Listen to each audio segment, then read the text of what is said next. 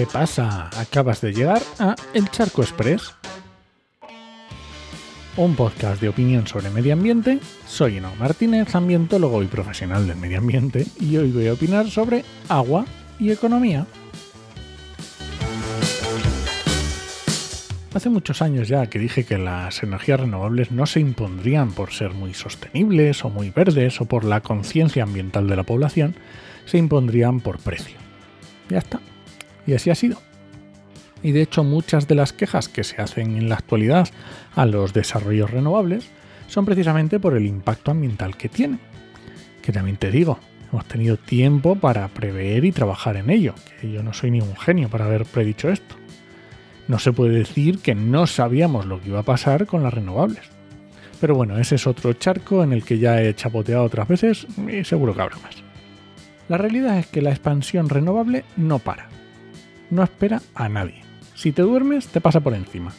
Ya seas empresario, agricultor, conservacionista o lo que sea. Pues con otros aspectos que trae de la mano el cambio climático también nos va a pasar igual y nos está pasando porque el que no se quiera enterar, pues también le va a pasar por encima.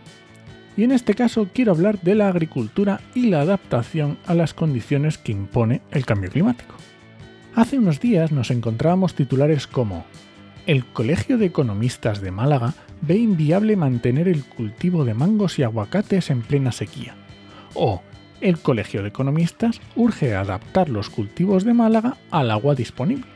Así que si ya lo dicen los economistas, que siempre son capitana posteriori, imagínate cómo está el sector. ¿Cómo es posible que los agricultores no lo estuvieran viendo? O sí lo estaban viendo pero no querían aceptar la realidad. ¿Son los agricultores como la orquesta del Titanic? Bueno, pues vamos a ver un poquito qué es lo que dice el Colegio de Economistas de Málaga en estos titulares. Para hacernos una idea de cómo está la situación, te voy a leer varias frases que he ido entresacando de eh, artículos de prensa de la provincia al respecto de este tema.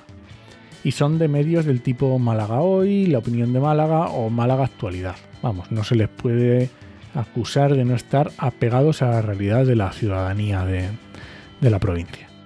Vale, pues te voy leyendo. ¿eh? El Colegio de Economistas de Málaga considera fundamental para la economía de la provincia de Málaga la urgente adaptación de cultivos de la zona a la nueva situación meteorológica que parece asentarse definitivamente según la tendencia de los últimos años.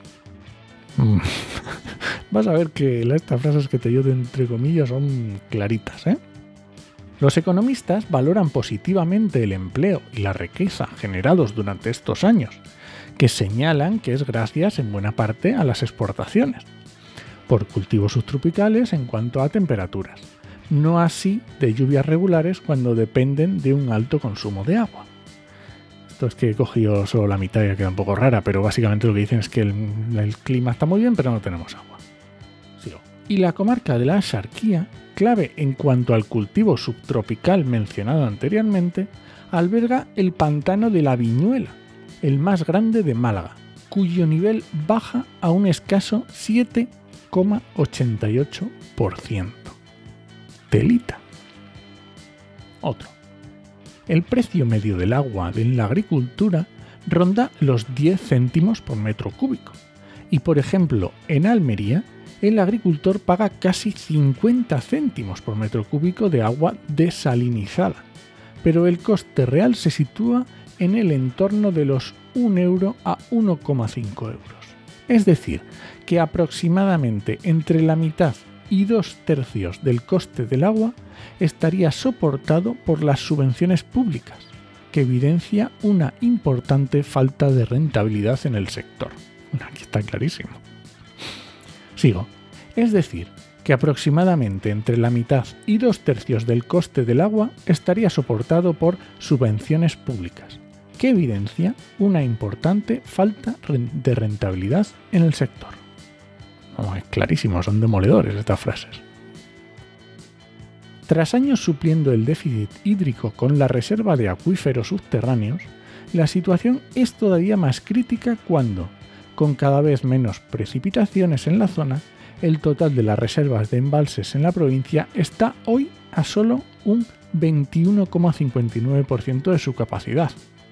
El año pasado, por estas fechas, se situaba en prácticamente un 40%. Clarísimo.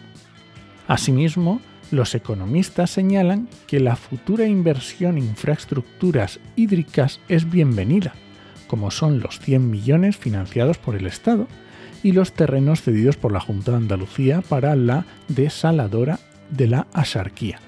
Pero también cabe preguntarse si su producción garantizará el agua para el regadío y qué costes se manejarán para abastecer a los agricultores.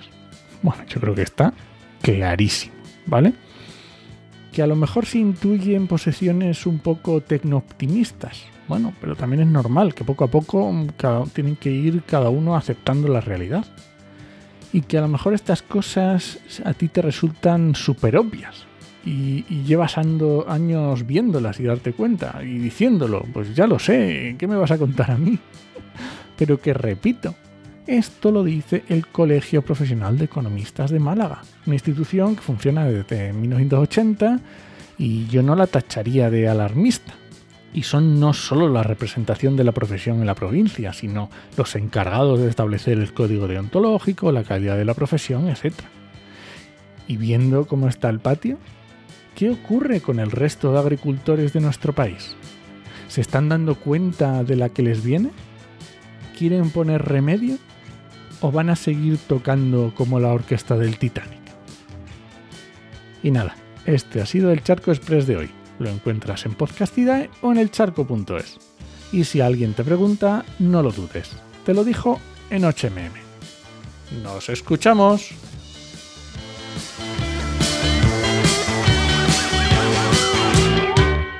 Pero el coste real se sitúa en torno a y dos tercios del coste del agua estaría superado, es decir, que aproximadamente entre la mitad y dos tercios de... Joder.